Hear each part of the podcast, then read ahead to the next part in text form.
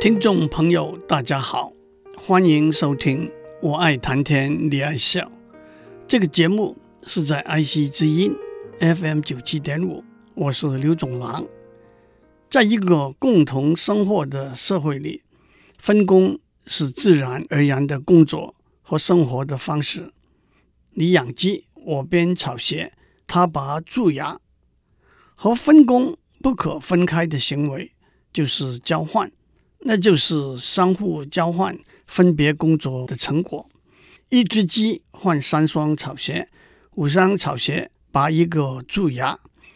远在数千年以前，用钱作为交换的媒介的观念已经产生形成了。因此，一手交鸡，一手交草鞋的交换行为，也就变成一手付钱，一手交货。银货两讫的买卖行为，几个重要而又有趣的问题是：有什么东西有人愿意买，愿意多少钱来买入？有什么东西有人愿意卖，要求多少钱来卖出？当然，这些问题是一体两面的。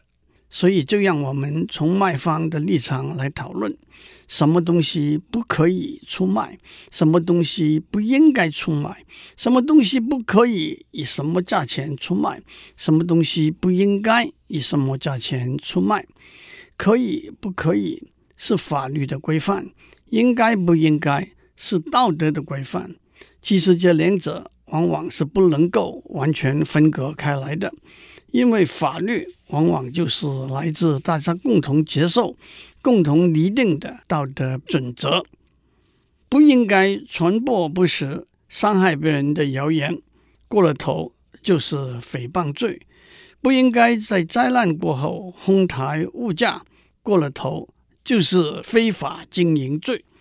道德的准则因时因地的不同而改变，因此法律的准则。往往也因时因地的不同而改变。例如，最近一两年来，许多国家地区，包括美国、加拿大在内，已经不再把大麻的贩卖列为非法的行为，而采取和烟酒的贩卖相似的规范。例如，一夫多妻制和一妻多夫制也有不同的历史、宗教和法律的规范。因此，让我们的讨论。以应该不应该为主轴，不过在许多情形之下，不应该也就转变成不可以了。让我们首先看看，在二十一世纪的今天，在交易市场上形形色色、林林总总的买卖行为。交易市场是分工合作的生活方式里头自然的，也是必须的机制。从最原始的一只鸡换三双草鞋，也就是以物易物，演进到除了实质的商品之外，服务，例如牙医师拔一只蛀牙，老师上一堂课，到权利，例如住在房东的房子里，使用无线电通讯的频谱，责任，例如服兵役、当陪审员，都可以用钱来交易买卖。这就形成了所谓市场经济的观念。市场经济就是买卖双方按照供应和需求自由的决定交易价格的经济系统。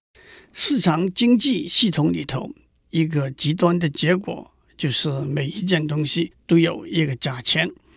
我们可以看到许多意想不到的商品在市场上出售，而且出售的价格。往往也异乎寻常的高。人体器官移植的医学技术已经是相当成熟的了，但是需要新的器官的病人的数目远远超过由过世的人捐赠的器官的数目，因此就有用高的价钱可以优先的获得一个捐赠的器官的安排。一个比较特殊的例子是，每个人有两个肾。而且，一个健康的肾就足以帮助维持正常的生活，所以也就有活人出卖肾脏的可能。这一来，器官移植所需要的庞大的费用，就只有富有的人才能够负担。因此，有经济学者指出，如果肾脏可以在一个合法的公开市场出售，那么市场机制会把价格带到一般中产阶级都可以负担的范围。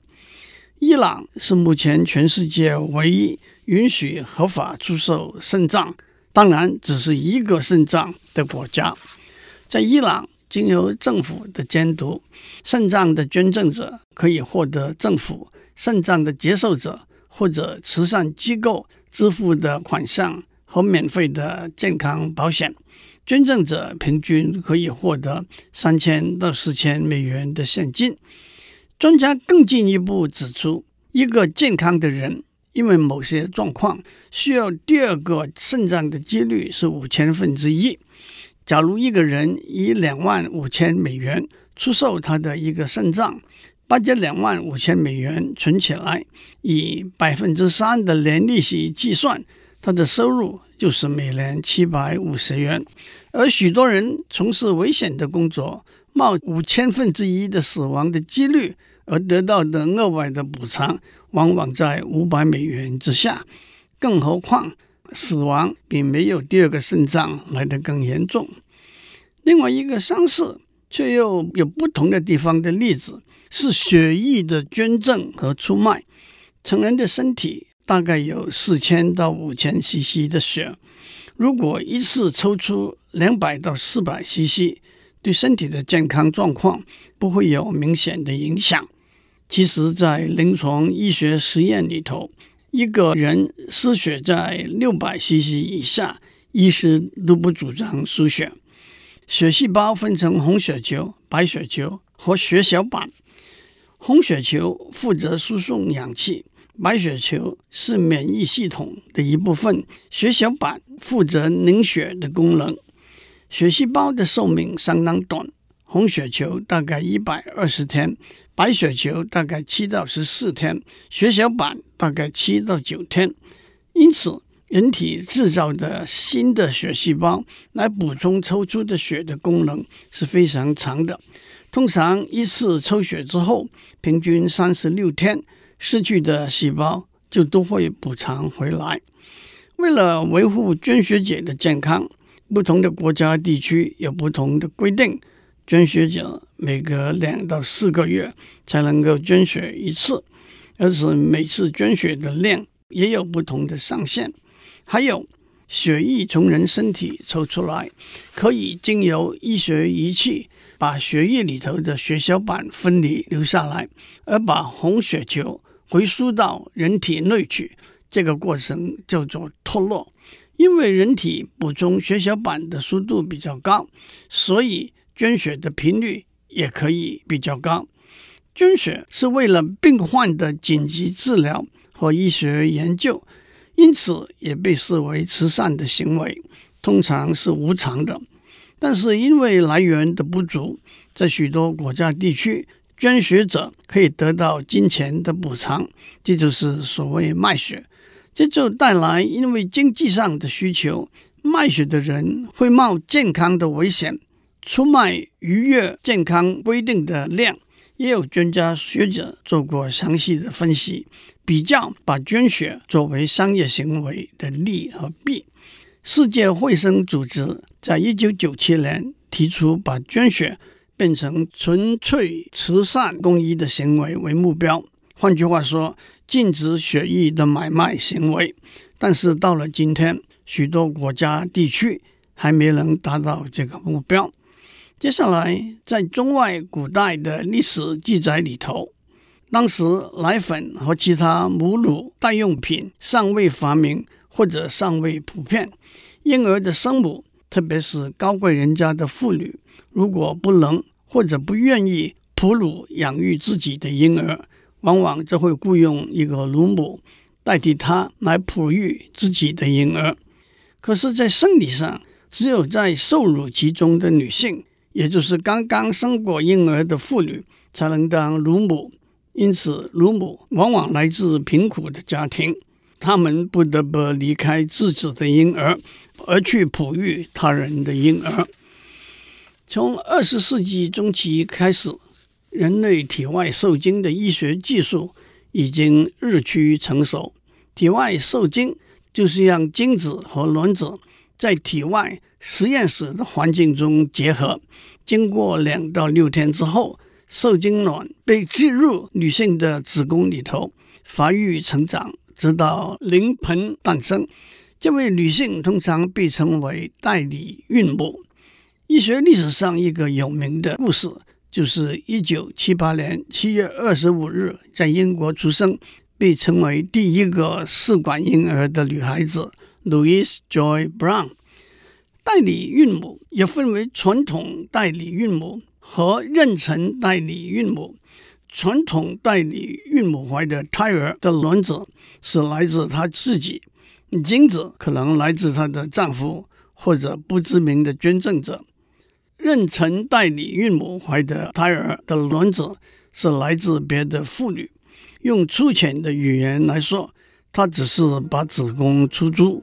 负起营养育成子宫里头的胚胎而已，因此妊娠代理孕母通常会获得经济上的酬劳。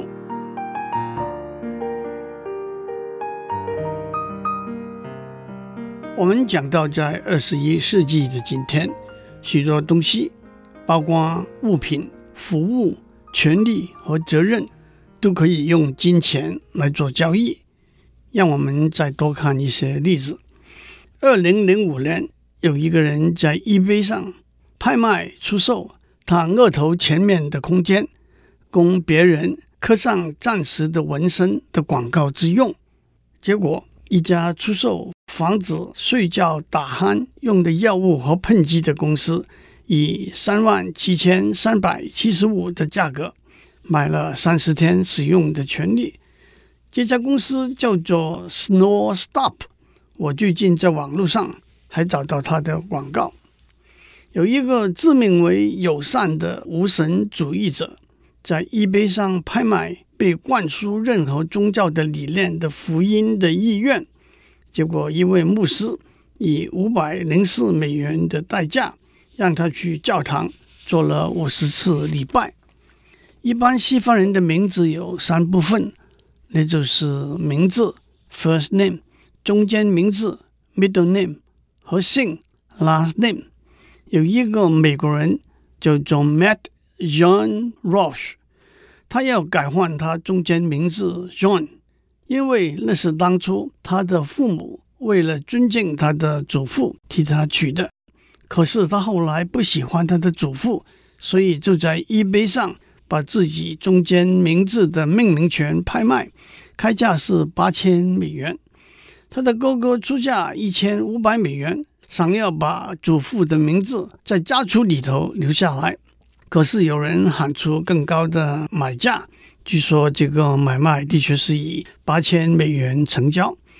其实，在中国，过继改姓的习俗流传很广，这其中也会包括金钱和礼物的赠与。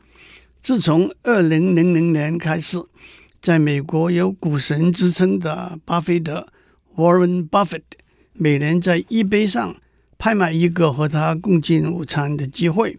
二零一五年，一位来自中国的买家以两百三十五万美元得标，十六年来历史上最高的得标价是三点四五六七八九 million。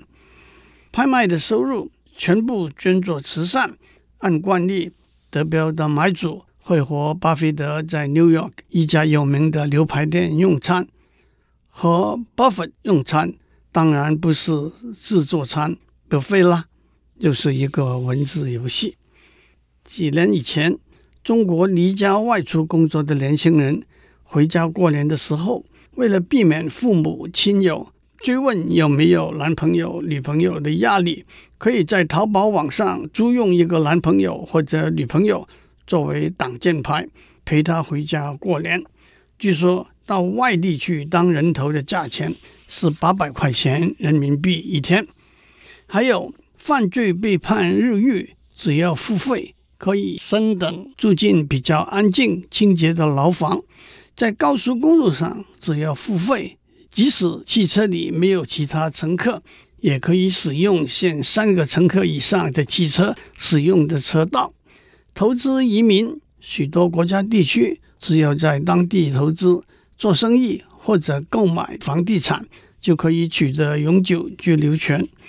只要付费，你的医师会把他私人的手机号码告诉你，随时和他联络。你的儿女想要进学术门槛很高的名校，一笔大众的捐款就可以把门槛为他降低。工厂可以付费增加二氧化碳的排放量。为了鼓励小学生多读书，每读一本书，学校发给学生两块钱奖金。不久以前，大陆一位大财主为了鼓励他练小三的儿子用功读书。答应他，如果考试考得好，会送他一台车。结果，老爸果然送了他一台宾士汽车。替制药公司试用实验中的新药，可以获取报酬。老人、病人可以接受投资公司替他购买老人保险的安排。他们过世之后，投资公司就可以收取巨额的保险赔偿。这许多林林总总、无奇不有在市场上出售的商品，的确指出多年以来市场经济的观念已经把我们的社会转变成为一个买卖交易、市场至上的社会了。这让我们回到我们一开始问的问题：在我们共同生活的社会里，什么东西不可以卖？什么东西不应该卖？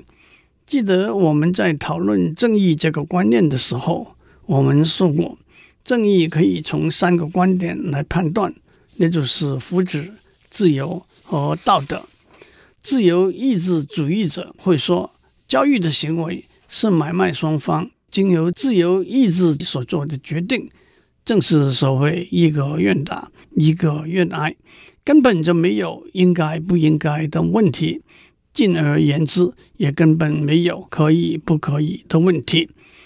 特别是近年来，许多国家地区自由意志主义者也都争取取消或者修改被认为过分束缚个人自由行为的法令。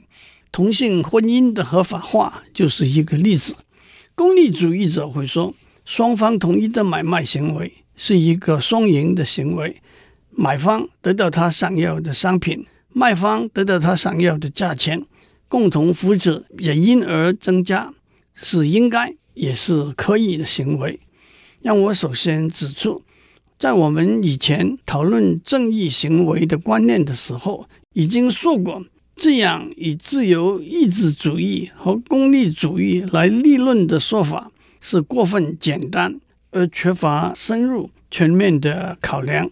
而且，正义另外一个重要的观点就正是道德。道德论认为，发扬美德，因而带来美好的生活，才是正义的行为。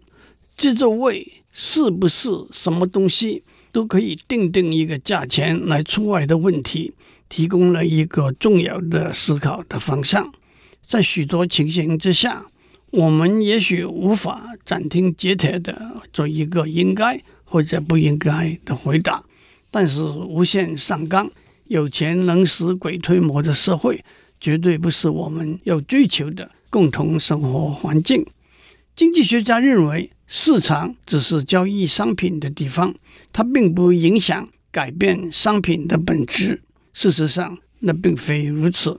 当一个价钱加在一个物品、服务、权利和责任上面，无形之中，他们的本质也会因而改变。让我们一一来看。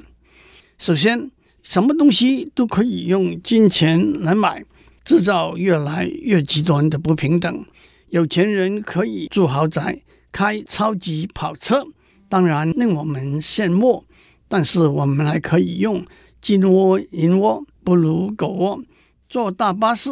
比坐小汽车安全和环保的说法来解释，但是当钱可以用来买比较好的医疗照护和教育机会，可以买政治和法律的影响力，可以买舆论和公共意见的支持的时候，贫富之间的差距就越来越大。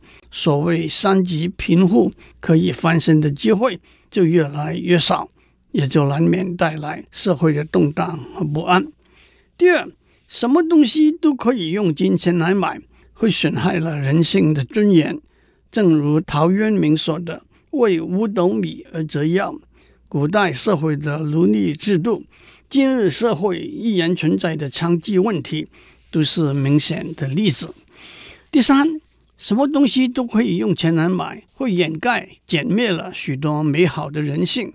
爱情可以用格伦大的钻戒、一百九十九朵玫瑰来表达；慷慨的小费可以买到更好的服务；不随地吐痰，只是因为要避免罚款，就是因为钱而失去原来的美意。第四，用钱买来的结果，往往是失掉原意的结果。鼓励小朋友读书，除了吸收书本的内容之外，也要培养读书的方法和习惯。花了钱进补习班，训练出来的只是一个会考试的学生，却缺乏了脚踏实地、努力钻研的求学经验和态度。钱也许可以用来买捷径，但是也往往因而失去了许多附加，甚至是最重要的价值。第五。当钱的力量变得越大的时候，贪婪的人性也变得越强烈。为了钱，不但是不道德，甚至是不合法的手段和行为也越来越猖獗。兄弟姐妹为了争遗产，不但在法庭角力，甚至拔刀相见。在位的高官为了海角七亿，不惜贪污舞弊，以致锒铛入狱。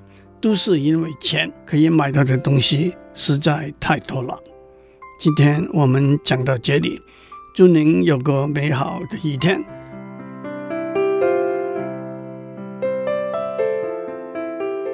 以上内容由台达电子文教基金会赞助播出。